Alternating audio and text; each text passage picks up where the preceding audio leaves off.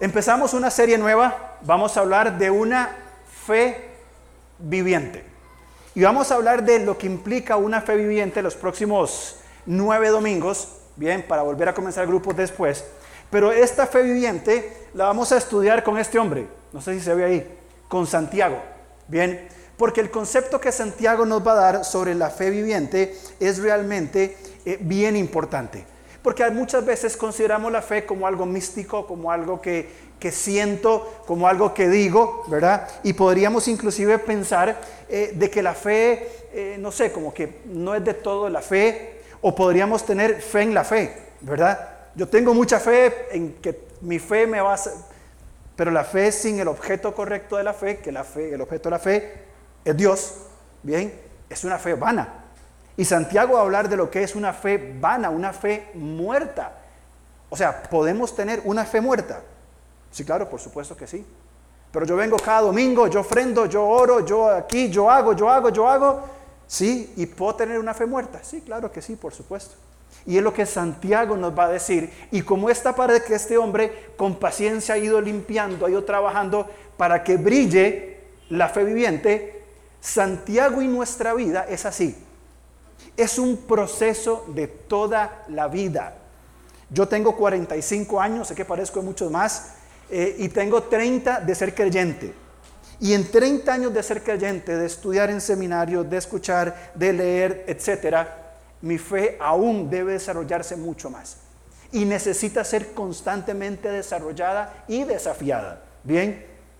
Y todos nosotros estamos en ese proceso de la vida donde por la fe puesta en la persona correcta, vamos nosotros avanzando como creyentes y comprendiendo no perfectamente la vida, quién es Dios, eh, lo que nos pasa, lo que no nos pasa. Bien, vamos a ir en ese proceso. Ahora, lamentablemente hay muchos conceptos errados de la fe. Muy bien, por ejemplo, algunos creen que fe es positivismo. Vea, piense positivo y, va a ver que Dios todo se lo resuelve. Eh, Dios no es un genio de la lámpara. Dios no es un, cumplidor de caprichos o de promesas. Dios no está tan interesado en que tengamos o no, que hagamos o no, Dios está interesado en nosotros y nuestra cercanía con Él. Otras, un poco más materialistas, dicen que la fe es como la ley de la atracción. Si usted lo piensa y se concentra y, realmente le pone ganas, usted lo va a tener, véalo, tóquelo, siéntalo, declárelo y va a ser suyo. Eso no es fe. La fe no funciona así, al menos la fe viviente que Santiago nos va a enseñar. Bien, algunos creen que la fe es, como decíamos, poderosa en sí misma. Yo tengo fe, entonces todo me tiene que ir bien.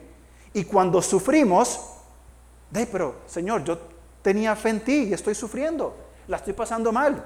Precisamente la fe se va a fortalecer cuando sufrimos, ¿bien? Y cuando sabemos responder bien al sufrimiento. Muy bien, la fe no es un amuleto, dejémoslo claro. La fe no es un talismán. La fe no es una fuente de poder. Bien, y vamos a ir viendo en estos próximos domingos lo que implica la fe en todo el libro de Santiago. Y vamos a ir muy naturalmente, eh, como dirían los, los centennials, muy orgánicamente, bien, eh, viendo en Santiago qué es lo que aprendemos en cuanto a una fe viviente. Pero déjenme decir algo, la fe viviente produce obras que glorifican a Dios. Eso es lo que Santiago va a decir. Si alguien tiene fe viviente, si alguien está desarrollando esa fe viviente, no se va a quedar sentado con la pierna cruzada, bien, y esperando que todo suceda. Cuando hay una fe viviente activa en el Señor, esto va a producir obras que glorifiquen a Dios. Y es lo que Santiago eh, nos va a decir. Ahora, ¿por qué escribe Santiago? Hoy vamos a hacer solamente una introducción de Santiago, solo vamos a ver versículos 1 y 2 en la segunda parte, pero Santiago tiene esto, enseñarnos la fe y la sabiduría de cómo responder a las circunstancias de la vida según qué? Según nuestra identidad en Cristo. Porque, y vamos a ver más adelante, los receptores de la carta de Santiago, bien, no eran prósperos, no tenían paz, no vivían con tranquilidad. Era un desastre, era una vida horrible, una vida complicada, turbia, llena de, de incertidumbre, bien, expatriados. Y Santiago les va a decir, vean, yo sé que ustedes están sufriendo y déjenme decirle algo, van a seguir sufriendo. Ahora, el asunto es cómo vamos a responder a lo que venga en nuestra vida, no basada en las circunstancias externas, sino basado en qué? En quien yo soy en Cristo, en cómo ya he sido capacitado por el Señor para responder. Ayer, este fin de semana, tuvimos la primera parte del Instituto de la Sanidad del Trauma. Yo me fui hoy en la mañana a correr porque ayer no pude y uno siempre va concentrado, bueno, en el, paso, en el ritmo, en la técnica.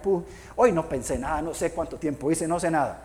Porque mi cabeza iba totalmente pensando en cosas, recordando hechos, inclusive de mi infancia, bien, que son importantes hoy y que necesito procesar. Si yo me quedo estancado en eso, va a ser muy complicado. Pero si aprendo a responder a las circunstancias según mi identidad en Cristo, entonces, ¿qué pasa? Podemos avanzar, podemos seguir limpiando ese muro, podemos seguirlo dejando limpio, que va a ser el proceso, por supuesto, de toda la vida. Ahora, vamos conmigo a Santiago, por favor. Hoy va a ser solamente introductorio, pero sí quiero ver algunos textos que Santiago toca en cuanto a la fe. Primero, empecemos con el capítulo 2 de Santiago, versículo 14, que es el capítulo central de Santiago capítulo 2 de Santiago, y Santiago va a hablar de un hombre. ¿De quién? De Abraham. Y lo va a poner como otros muchos. Pablo lo puso de ejemplo, etc. Bien, 2.14 dice, hermanos míos, ¿de qué aprovechará si alguno dice que tiene fe y no tiene obras? ¿Podrá la fe salvarle? Y es una pregunta que necesariamente debe responderse en el texto. No, no puede salvarme. Bien, más adelante vamos a meter en ese problema. 15. Y si un hermano o una hermana están desnudos y tienen necesidad de mantenimiento de cada día, y alguno que era algo, que era algo real para ellos, los receptores de la epístola Santiago pasaron necesidades de hambre, de vestimenta, de, de necesidades básicas. No las tenían. Entonces Santiago pone un ejemplo muy realista. Bien, probablemente a ninguno de nosotros va a llegar, espero, ningún hermano desnudo a la puerta de su casa. Espero. Pero puede tener otro tipo de necesidades. Bien. ¿Y qué pasa entonces? Dice, y tiene necesidad del mantenimiento de cada día. Y alguno de vosotros, creyentes, les dice, id en paz, caliéntense, coman, pero no les dais las, las cosas que son necesarias para el cuerpo. ¿De qué aprovecha? Y la respuesta tiene que ser la misma. ¿De qué aprovecha? De nada. Viene mi hermano, toca la puerta, me dice, brother, no tengo nada para que comer. Alguien conocido, ¿verdad? Porque los desconocidos hay muchos de esos, ¿verdad? Pero llega alguien conocido, brother, tengo mucha hambre, mira, mi familia estamos mal, necesito que me ayudes con algo. Eh, hermano, eh, eh, Pedrito, Juancito, etcétera, voy a orar por vos, vaya, caliéntese, acuéstese y va a ver de qué sirve. Lo contesto, de absolutamente nada. ¿Dónde está la fe? No hay una fe viviente. Hay una tremenda indiferencia. Bien, continúa Santiago. Dice entonces versículo 20, saltemos un poco. Dice, mas quieres saber, hombre vano, que la fe sin obras es muerta. Y ojo aquí qué complicado. ¿No fue justificado por las obras Abraham nuestro padre cuando ofreció a su hijo Isaac sobre el altar? ¿No ves que la fe actuó juntamente con sus obras y que la fe se perfeccionó por las obras? Y se cumplió la escritura que dice, Abraham creyó a Dios y le fue contado por justicia y fue llamado amigo de Dios.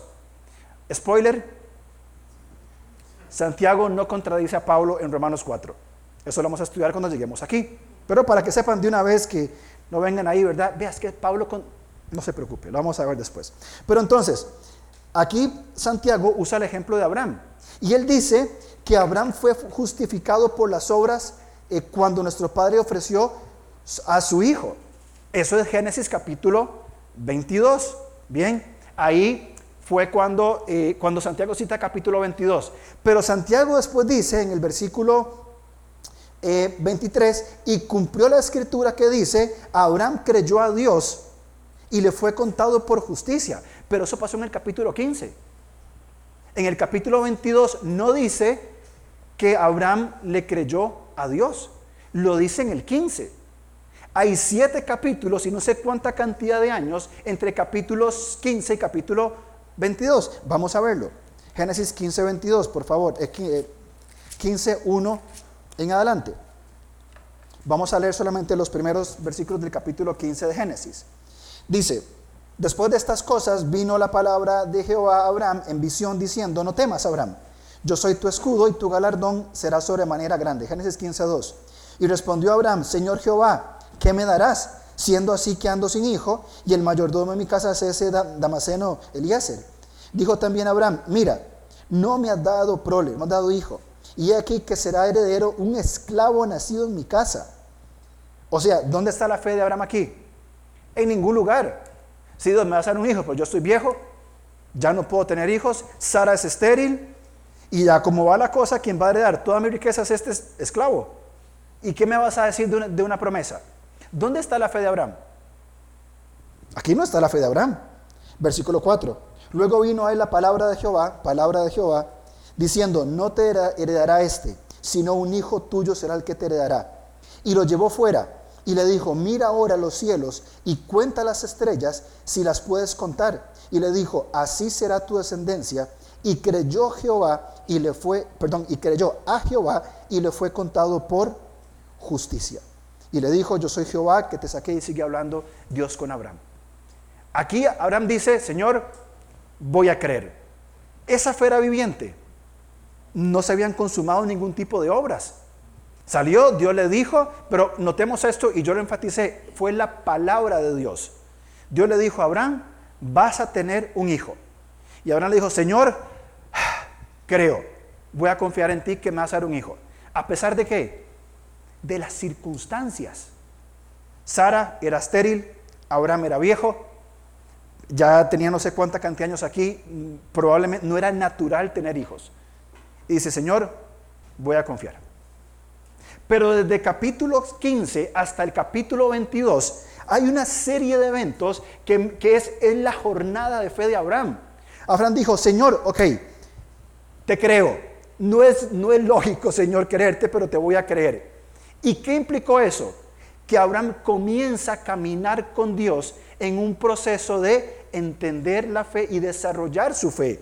Capítulo 16 viene el, episodio de Agar e Ismael, 17 la circuncisión, y avanza y avanza, pero en el capítulo 22, bien, que es donde ya casi acaba la historia de Abraham, dice 22.1, y aconteció después de estas cosas que probó Dios a Abraham y le dijo a Abraham, él respondió, heme aquí, ¿qué hizo Dios con Abraham? Lo probó. ¿Cómo comienza Santiago capítulo 1, versículo 3? Hermanos, estén felices y son probados por Dios. ¿Por qué? Porque la prueba de vuestra fe produce constancia, constancia. ¿Constancia de qué? De ir caminando un paso a la vez, poco a poco. Dios prueba a Abraham, versículo 2, toma ahora tu hijo, tu único Isaac, a quien amas, vete a la tierra de Moria, ofrécelo allí en holocausto sobre uno de los montes que yo te diré. ¿Saben qué hubiera dicho si yo hubiera sido Abraham? Señor, Decídase. O sea, me vas a dar un hijo, después que, ya siendo viejo, me lo da, lo tengo y ahora quiero sacrifique. No, Señor, yo, yo no puedo con este ritmo. Yo no puedo moverme así. Esa es mi poca fe. Pero los capítulos 15 al 22, Abraham fue desarrollando una fe viviente. ¿Y saben cómo se levantó de Abraham? Abraham, Señor, voy. Es más, nos levantamos temprano, esclavos, mañana temprano, 4 de la mañana, todos en pie, en albardan sus asnos, ponen ahí todas las cosas y arrancamos con, Isaac. Gracias. Arrancamos con, con, Isaac. Señor, ¿a dónde? Tranquilos. Llegan, avanzan tres días, van por el desierto, ven el monte Moriah, avanzan. ¿Qué dice Abraham? Eh, muchachos, quédense aquí. Isaac, vamos. Papi, ¿a dónde vamos? A ofrecer sacrificio. Ok, vamos. Llegan y el chiquito que no era tonto, de 15 años por lo menos, papá, ¿y el sacrificio? No te preocupes, hijito. Tranquilo que no pasa nada un viejo de más de 100 años y un muchacho de unos 15 años.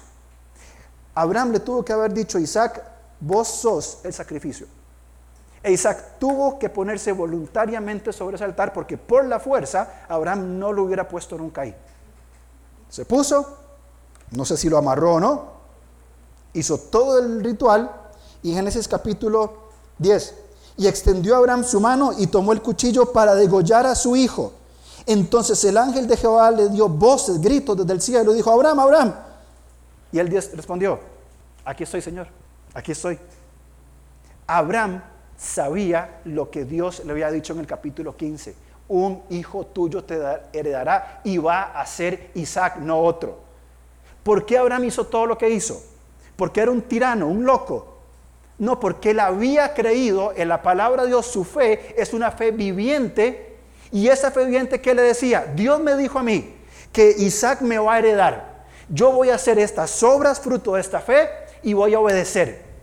Y en Hebreos capítulo 11 dice el autor de los Hebreos que Abraham tenía fe de que si lo llegaba a matar, Dios era aún poderoso para levantarlo de los muertos. ¿Por qué? Porque Abraham puso su fe en el Señor y no se quedó de patas cruzadas esperando a ver qué pasaba. Obedeció y llegó hasta el altar de sacrificio, levantó el puñal y cuando le iba a bajar, Dios lo detuvo. Esa es la fe viviente. Ahora, no vayan a poner a sus hijos en ningún altar, por favor. Por favor. Yo sé que a veces dan ganas, pero no, por favor no lo hagan. ¿A qué llevó la fe de Abraham?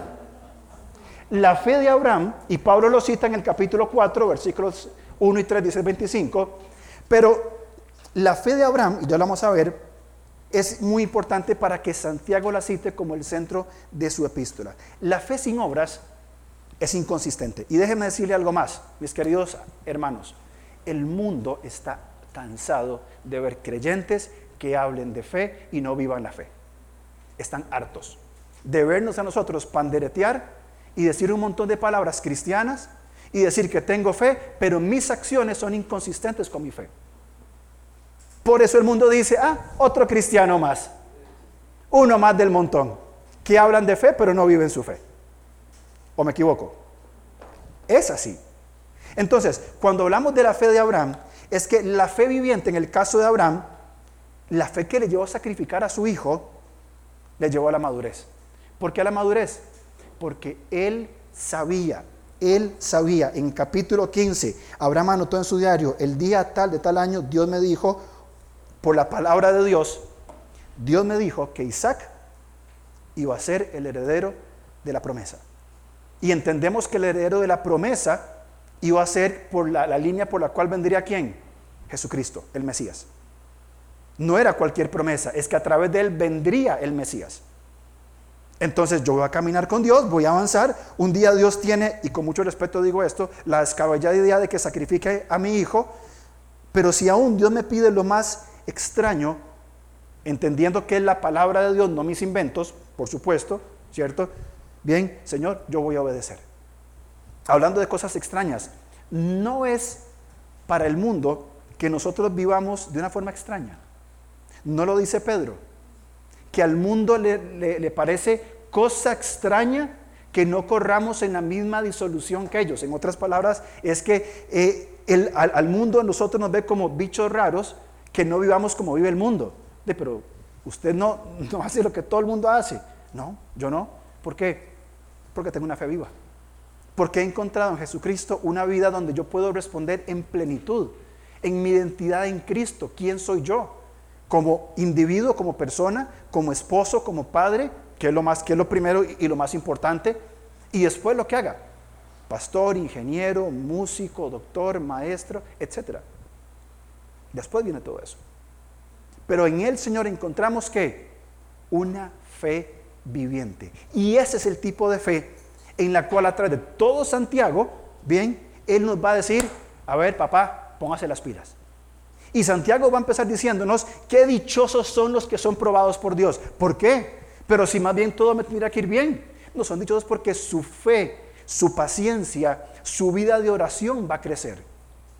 Pobre aquel que no es probado por Dios. Esto es una locura. Pero es lo que Santiago nos está diciendo. Y después va a decir que la persona que tiene fe viviente no discrimina a las personas, no es imparcial. Ah, como es fulano, entonces sí. Pero usted, quédese ahí. Luego Santiago va a decir que esa fe nos va a llevar a vivir por una sabiduría celestial y no por una terrenal, animal y diabólica, dice Santiago. Va a hablar del uso de los bienes y todo esto. Pero, pero Abraham no se queda con eso, sino que Abraham pone otros ejemplos más. Perdón, Santiago. Y él va a decir, Santiago, volvamos por favor a Santiago, Y solamente quiero mencionar los dos ejemplos que cita Santiago, capítulo 2, y en la segunda parte vamos a hablar un poquito más de la carta en sí. Pero fíjense en el versículo 25 del capítulo 2. Asimismo también Raab la ramera no fue justificada por obras cuando recibió a los mensajeros y los envió por otro camino. Raab era una mujer gentil, de profesión no decorosa, pero tuvo fe. Y en su fe esta mujer escondió a los espías y aquí déjeme ponerle algo complicado. En su fe mintió.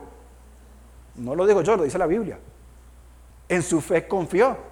Y los escondió porque si usted se devuelve a Josué capítulo 2, Raab va, va a decir las razones por las cuales ella los escondió. Yo sé lo que Dios ha hecho. Yo sé lo que Dios hizo en Egipto. Yo sé lo, cómo Dios abrió el mar, el mar. Yo sé cómo Dios venció a otros reyes. Y yo sé que ustedes nos van a destruir a nosotros, a los de Jericó. Entonces yo quiero seguir a ese Dios. Y quiere que le diga algo. Yo creo que usted lo sabe. Pero usted sabe que la sangre de esta mujer que en su pasado fue prostituta es parte de la sangre que tuvo nuestro Señor Jesucristo. Igual que la de Ruth. Igual que la de Betsabé. Una adúltera, una prostituta, una gentil. Sangre de nuestro Señor Jesucristo. No es fe viviente. También Santiago va a poner otro ejemplo al final de su epístola, capítulo 5, versículo 17. La de Elías. Elías era un hombre sujeto a pasiones semejantes a las nuestras, oró fervientemente para que no lloviese y no llovió sobre la tierra por tres años y seis meses. Y otra vez oró y el cielo dio lluvia y la tierra produjo su fruto. El ejemplo de Elías. Aprendimos en el, en el Instituto del Trauma, aprendimos que está bien llorar. Y Santiago me encanta ese libro que dice, ¿saben que Elías, el gran profeta Elías, lloró y detuvo al cielo, eh, la, lluvia? Que por cierto, Elías oró para detener la lluvia, fue alimentado por cuervos, preservó la harina de, de una viuda por años, se enfrentó a 850 profetas de Baal, todo por la fe. Y era un hombre sujeto a pasiones. Es decir, tenía los mismos conflictos que tenemos usted y yo. No crea que Elías, que Elías en la cueva en, en estaba en un tiempo de adoración, estaba deprimido, estaba llorando. Señor, quítame la vida que ya no aguanto más. Enfrentó todos estos conflictos y cuando lo persiguió una mujer se asustó, con toda razón, lógicamente. Se enfrentó a los 850 profetas sin problema, pero llegó Jezabel y huyó. Un hombre sujeto a pasiones hizo todo esto, pero Señor, ¿cómo? La fe de Elías le hizo útil en la obra de Dios. Y esta fe viviente, ya para cerrar esta, esta primera parte, según Santiago, la fe en Dios nos lleva a la madurez, nos salva completamente en todo el sentido de la palabra salvación, pero también nos hace instrumentos. Esa, mis queridos hermanos, es la fe viviente que Santiago nos va a decir que tenemos que vivir. No la fe de banca, no la fe de un rol pastoral. Ah, si el pastor tiene fe. No, créame que yo lucho con mi fe todos los días de mi vida. Y por eso necesito estar en la palabra en oración, porque si no sería un desastre peor. Es una fe activa, una fe viviente, una fe que se levanta. Entonces, ¿qué es lo que va a hacer Santiago? Santiago nos va a decir, hermanos, vivimos en un mundo caído con cosas complicadas. Y él va a decir, pero confíen, Dios ya venció, Jesús ya venció al mundo y nos ha dejado una fe viviente. ¿Para qué? Para enfrentar toda circunstancia, sea cual sea, dentro de los parámetros de Dios, una fe viviente que produce obras que, que glorifican a Dios. Cuando estoy sufriendo, sí, especialmente cuando estoy sufriendo. Cuando tengo problemas con mi esposa, sí. Cuando estoy pasando mal en el, en el trabajo, sí.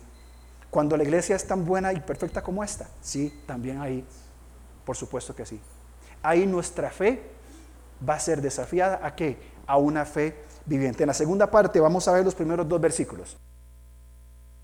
Santiago capítulo 1, versículo 1. Vamos a, gracias, vamos a quedarnos ahí. Santiago 1. Dice, Santiago, siervo de Dios y del Señor Jesucristo, a las doce tribus que están en la dispersión, salud. Santiago va a decir, en el versículo 1, no 1 y 2, que fue escrita por un tal Santiago. Muy bien, alguien, algún tal Santiago, bien, y tenemos que investigar quién fue. eh, escribió esta epístola. Sí conocemos que era siervo de Dios, aquí lo dice, la palabra literalmente es esclavo, bien, una persona que vive bajo el señorío de Cristo y que, y esto es sumamente importante, le estaba escribiendo a judíos cristianos de primera generación. ¿Qué, ¿Qué, son judíos cristianos de primera generación? Son de nacionalidad israelitas, bien, que se hicieron cristianos por la predicación de los apóstoles. Es decir, eran personas que probablemente habían estado en el entorno de Jerusalén, bien, que habían sido salvos por la fe, que vieron a Juan, a Mateo, a, Marcos, algunos quizá vieron al mismo Señor Jesús y pusieron su fe en ellos. De hecho, probablemente muchos de ellos salen de las primeras predicaciones que Pedro hace en capítulo 3, ¿se acuerdan? Que Pedro predicó y se convierte en cinco mil, Pedro predica, se convierte en tres mil. Bueno, probablemente estas personas eran aquellos que eh, son los expatriados, los eh, que tuvieron que salir y ya vamos a caer ahí. Ahora, ¿cuál Santiago? Bueno, la Biblia nos presenta cuatro Santiagos, bien, eh, en el Nuevo Testamento por lo menos. Santiago, el hijo de Alfeo, que era uno de los doce discípulos, bien, y Santiago, el padre de Judas. Ahora, estos dos no importan. Nadie los conoce, nadie habla de ellos, no tienen historia, así que eh, solamente aparecen ahí en Mateo 10 y Lucas 6, así que a nosotros pues no nos sirve mucho porque nadie sabe quiénes son. Así que gracias por participar. El tercero es Santiago, el hijo de Zebedeo y hermano de Juan, o Jacobo. ¿Se acuerdan que en el grupo de los doce discípulos usualmente se habla de Pedro, Andrés, Jacobo y Juan? Bien, bueno, Jacobo es también el nombre Santiago, o se puede traducir de la misma manera como, como Santiago. Ahora, este Santiago, aparece en Mateo capítulo 4, versículo 21, fue ejecutado por Agripa en el año 44, que de hecho estará narrado en, la, en el libro de los Hechos. Aparece que Agripa mandó a matar a Jacobo, que era uno de los principales líderes eh, en, en Israel. Muy bien, entonces, este Jacobo de los doce, o Santiago, no puede ser. Nos queda uno. ¿Quién? El medio hermano del Señor Jesús. Bien, ¿por qué medio? Porque era hermano, eh, eh, su padre era muy diferente. Eh, este Santiago era hijo de María y de José. Jesús no era hijo de José, era, fue concebido milagrosamente, así que es el medio hermano de Jesús. Como Judas también, Judas el de la epístola. Este Judas que escribe la epístola Judas probablemente también era hermano de Jesús. Y estos hombres, si leemos rápidamente, por favor, Juan capítulo 7, durante el ministerio terrenal de Jesús, no creyeron. Eran de esos hermanos pesados que todos tenemos, o al menos yo, que eh, se burlan de uno, ¿verdad? Eh, si mi hermano me está escuchando, un abrazo a mi hermano. Juan 7:5 dice, porque ni aun sus hermanos creían en él. Bien, eh, que es parte de, esta, de, esta, de este contexto, ellos no creyeron, pero sí, más adelante ellos van a creer. Fíjense por favor conmigo, Gálatas capítulo 1, versículo 19. Dice Gálatas 1.19, leo 18, después pasados tres años subí a Jerusalén para ver a Pedro y permanecí con él 15 días, pero no vi a ningún otro de los apóstoles, sino a quién? Jacobo, el hermano del Señor.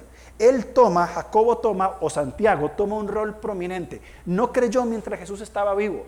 Probablemente con la muerte y resurrección, Jacobo llega a la fe, porque de hecho él estaba en el aposento alto, era parte de los 120, Hechos capítulo 2, era uno los que estaba ahí y rápidamente se convirtió en uno de los líderes de la iglesia en Jerusalén. Habían matado al otro Juan, bien Pedro fue arrestado, y estos hombres que tradicionalmente no eran de los seguidores de Jesús, bien, llegaron a la fe en Jesús y asumieron un rol de liderazgo muy importante. En Hechos 1.14 estaban en el aposento alto. Fíjense por favor conmigo, 1 Corintios 15.7. Dice, después, hablando de las apariciones de Jesús, después apareció a más de, eh, perdón, más de 500 en el 6, de los cuales muchos viven, otros duermen. Después apareció a Jacobo, después a todos los apóstoles. El único Jacobo es Jacobo, el hermano de Jesús el otro Jacobo ya había muerto. Entonces, este, este Jacobo conocía las costumbres judías, la carta de Santiago tiene un entorno muy judío, de hecho, en la fecha de escritura que más adelante aparece, es este, de las más antiguas o de las primeras que se escribieron, bien, así que tiene un, sabor muy judío, bien. Eh, eh, el autor conocía que los receptores de la carta iban a la sinagoga, porque aún el movimiento de iglesia en casas, como va a suceder más adelante, no había comenzado. Eran judíos que habían aceptado a Cristo, que habían puesto su confianza en Él y tuvieron que escapar. Hechos, por favor, capítulo 8. Hechos 8. Y, esto siempre es muy importante. Acuérdense que Hechos 8.1 viene de Hechos 1.8. En Hechos 1.8 se da la, la gran comisión. Vayan, Jerusalén, Judea, Samaria y hasta lo último de la tierra. Y como siempre, ¿qué hizo la iglesia? Aquí nos quedamos cómodos. Entonces, ¿qué dijo Dios? Ah, se van a quedar. Muy bien. Hechos capítulo 8, versículo 1, la segunda parte dice, en aquel día hubo una gran persecución contra la iglesia que estaba en Jerusalén y todos fueron esparcidos por donde? Por donde Dios dijo en 1.8 que tenían que ir. Tierras de Judea, Samaria, salvo los apóstoles. Muy bien, se quedan los 12 y todos los cristianos registrados hasta aquí, 8 mil, 5 mil primera vez, 3 mil después, tuvieron que escapar. Ahora, cuando escapan por la persecución, no tuvieron tiempo de ir, recoger sus cositas, cerrar capítulos, despedirse de papá y mamá. Probablemente papá y mamá los aborrecían por hacerse del camino de aquel nazareno, los despreciaban, probablemente habían perdido ya mucho de su credibilidad social. Bien, si tenían negocios, que era lo más probable, tuvieron que dejarlos, agarrar tres trapos, tres túnicas e irse para donde pudieran. Pedro va a escribir en el capítulo 1 como unos 30 años después y él va a decir a los expatriados en el Ponto, Capadocia, Asia, Bitinia, provincias romanas al norte de Israel. Y probablemente estos expatriados, bien estos en la dispersión, ¿sí? son estos judíos cristianos que tuvieron que irse. Ahora, fíjense esto. Una persona escucha el Evangelio, lo recibe con gozo, bien, y dice, bueno, he encontrado la verdad, Jesús es la verdad, es el camino, lo recibo, a partir de hoy mi vida va a ser maravillosa. Hubo una gran persecución, como qué momento para ser cristiano, ¿verdad? Una gran persecución como nunca antes hubo. Para estos cristianos, hacerse cristiano, renunciar a su tradición judía, fue perderlo absolutamente todo. ¿Qué negocio? O sea, ¿quién en sus cinco sentidos va a hacer ese tipo de negocios? de asumir una fe que me va a hacer perder todo. Y eso es justamente lo que Santiago les va a decir. Eh, entonces son judíos de primera generación dispersos en el oriente y probablemente, probablemente a quienes Santiago escribe son los padres, bien, eh, de los receptores de la, de la epístola a los hebreos, bien, porque el autor a los hebreos le escribe a cristianos de segunda generación, es decir, mis padres eran cristianos, vienen los hijos, y entonces el autor de Hebreos escribe a los hijos de, los, de, la primera generación. ¿Qué es, lo que está, ¿Qué es lo que pasaba con Hebreos? Querían renunciar a su fe. ¿Por qué? Porque yo tengo ahora 20 años, mis papás me contaron, o me acuerdo cuando huimos de Jerusalén, vivimos en la pobreza, nos maltrataban, nos perseguían, vivimos mal, sin ropa, sin comida, sin, sin comunidad, sin acogimiento en una comunidad gentil. Y si yo me vuelvo al judaísmo, recupero todo. Entonces, ¿por qué no deserto de mi fe cristiana y vuelvo atrás? Entonces, el autor de los Hebreos va a decir, no, suave un toque, vuelvan atrás, pero van a perder un montón de cosas. Ustedes tienen que avanzar hacia la madurez que es el tema de la epístola a los hebreos. Entonces, Santiago le escribe a estos primeros cristianos totalmente eh, eh, perdidos, totalmente desubicados, y, y es importante en el contexto, las experiencias comunitarias, el estado espiritual y las falsas doctrinas eran una realidad entre ellos. Nuestra iglesia, por la gracia de Dios, permite experiencias comunitarias saludables. En el taller del trauma, ayer 21 traumados, hablamos y compartimos nuestras experiencias. Y tuvimos la valentía, algunos, de decir, yo me di cuenta de esto, yo estoy pasando por esto. Un ambiente eh, eh, vulnerablemente seguro. No, yo puedo decir, tengo esta lucha. Ellos no. Nuestro estado espiritual, voy a hablar por mí, es decente. El de ellos era pobre. Y aparte de esto, estaban rodeados de falsas doctrinas cosas que las cuales el Señor nos está guardando hasta hoy en, esta dirección. Y si para nosotros es difícil enfrentar las circunstancias de la vida con una comunidad, con buena doctrina, con una vida espiritual pues que está avanzando y con la palabra de Dios y a ellos porque acuérdense que la Biblia, el Nuevo Testamento, aún no se había compilado tampoco. Tenían el Antiguo Testamento nada más. Aparte de esto, eran cristianos asediados por persecución, trato injusto y aflicciones físicas. O sea, los perseguían, tenían hambres y los veían como ciudadanos de segunda categoría. ¿Quién quiere hacerse cristiano? La condición de, estos, de estas personas, ya lo mencionamos, vamos a avanzar en eso, ya lo mencionamos. Bien, entonces, ¿quién, y dígame usted por favor, ¿Quién que está buscando esperanza, quien que está buscando una vida nueva en el Señor, renuncia a sus seguridades, a su comodidad, a su tranquilidad para encontrar injusticia y aflicciones. No es negocio. Yo no lo compro. A menos que, y esto es lo que Santiago va a decir, a menos que la persecución, la injusticia y el sufrimiento nos lleven más allá. ¿A qué? madurez y paciencia para vivir en esperanza. A menos que todo lo que, si todo lo que sufrimos, y ponga en su mente por favor todo lo que usted está sufriendo hoy. Y se lo digo hoy con mucha vulnerabilidad, mucha transparencia. Yo tengo un conflicto mental desde el jueves de cosas que he aprendido y, me encuentro luchando eh, mucho con, con mi carácter. Me encuentro luchando con tres emociones, con la vergüenza, el enojo y la tristeza. O sea, se me combinan los tres en mi cabeza, ya dañada de por sí, imagínese. Entonces, ponga, ponga en su mente con lo que usted está padeciendo hoy. Usted podría simplemente hacerse el, desentendido, decir que, no es nada, seguir acarreando este asunto pendiente o renunciar a su fe, decir, saben que yo voy a, vivir perdidamente porque esto ser cristiano a mí no me interesa. Porque realmente lo que hago es sufrir y padecer y esto y lo otro a menos que el sufrimiento, lo que usted está pasando hoy, a menos que si esta carga es llevada en el Señor, me va a llevar a esos elementos, madurez y paciencia. Y no es la paciencia de esperar feliz, como decía mi esposa a mis hijas, paciencia es esperar feliz. Yo llegaba al banco, paciencia es esperar feliz, paciencia es esperar, y nunca me funcionó. No es, no es, no es la paciencia de esperar en una fila, es la largura de ánimo en el peso del sufrimiento y las pruebas.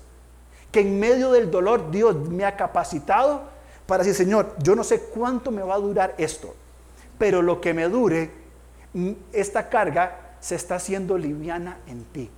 La puedo sobrellevar. Y tengo la libertad de decirte lo que siento, de expresar mis emociones, mis dudas, mis preguntas. Y mientras más me acerco a ti con esta carga, que puede ser más pesada y más larga, me siento con más capacidad para sobrellevarlo. E indiferentemente de cuál sea la circunstancia, cuál sea el dolor, cuál sea el, padecimiento, ese sufrimiento que odiamos y que queremos renunciar, está formando en nosotros un carácter y una paciencia que va a formar un hombre una mujer conforme al corazón de Dios. Y nuestra vida va a ser totalmente distinta y con sentido delante de Dios. Hay muchas personas creyentes o no creyentes, que están llevando grandes cargas sin el Señor. Eso se convierte en una desgracia. Literalmente es una desgracia, no hay gracia. Es un tormento, es una carga, es una culpa, es una vergüenza. Yo no quiero imaginarme mi vida entera luchando con el enojo, la tristeza y la vergüenza. No puedo. Yo necesito que esa carga sea lleva. Yo necesito la paciencia y la madurez para tomar esas cargas y que el Señor me enseñe a llevarlas porque su yugo es ligero. Bueno, esto es precisamente lo que Santiago nos está diciendo. Y eso es lo que nos va a decir en toda la línea que Santiago va dibujando es, apunten a una madurez en medio del sufrimiento. Vamos a sufrir. Si alguien dice, voy a ser cristiano para no sufrir, se equivocó de lugar. Vaya, busque, no sé, otro lugar donde pueda encontrar esto, porque todos vamos a padecer cosas difíciles.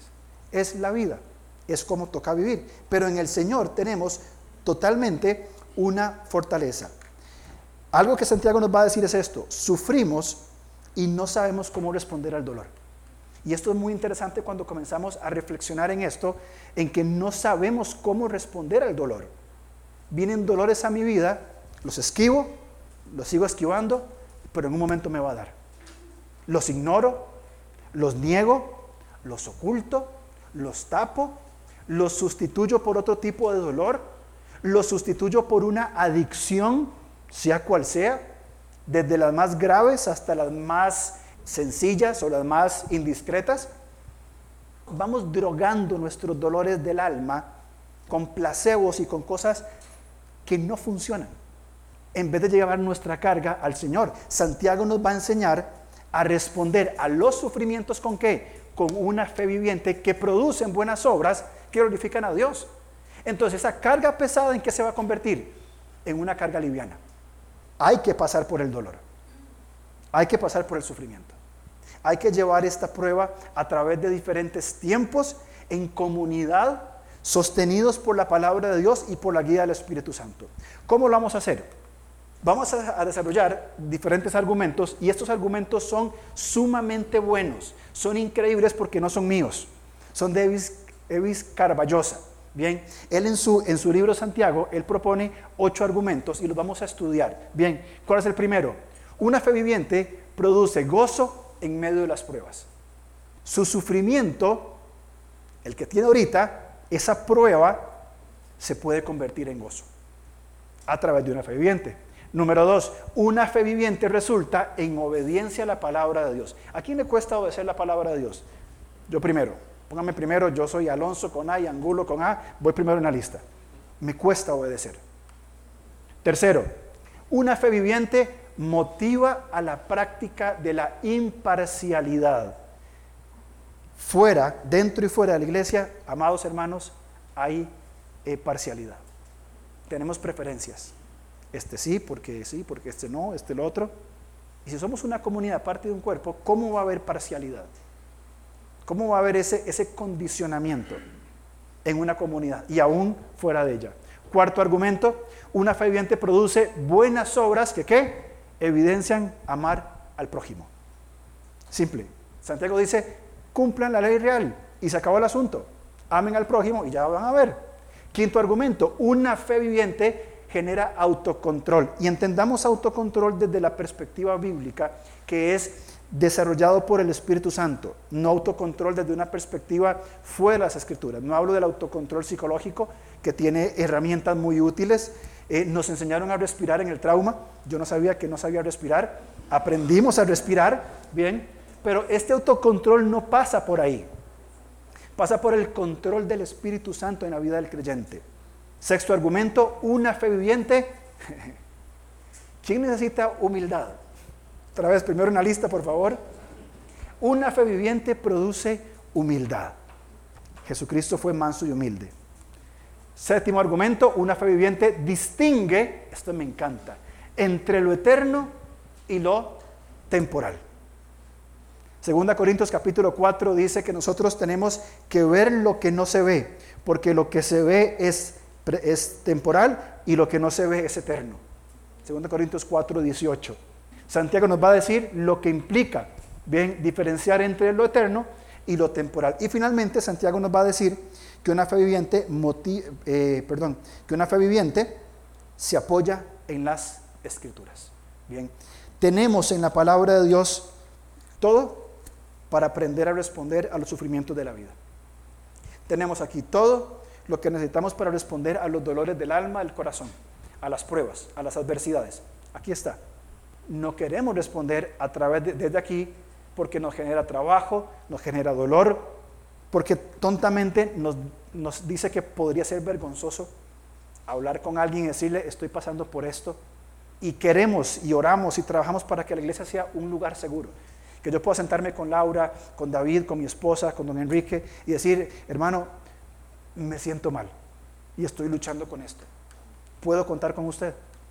Esto es lo que tenemos nosotros como comunidad apoyado en las escrituras. Podemos responder con una fe viviente, apoyado por supuesto en las escrituras, y Santiago es lo que nos va a decir. Entonces, en estas próximas semanas queremos ir tomando estos pasajes, esos argumentos, para ir desarrollando, entender la epístola de Santiago y que Santiago o el Señor, pues ya Santiago no quedan ni, los huesos, que el Señor nos diga a través de esta, de esta carta ¿Qué necesitamos hoy en Costa Rica del siglo XXI, en nuestro contexto, en su realidad, en su sufrimiento? ¿Qué necesitamos hoy para desarrollar una fe viviente?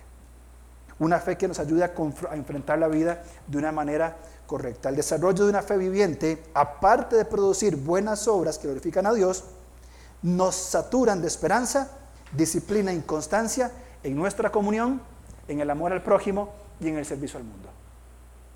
¿Queremos ir al mundo? Sí. ¿Queremos servir a otros? Sí, por supuesto. Pero ¿qué necesitamos? Necesitamos ir trabajando nuestra fe, una fe viviente. Y esto es lo que Santiago nos va a enseñar. Necesito una fe viviente para enfrentar los dolores de mi corazón.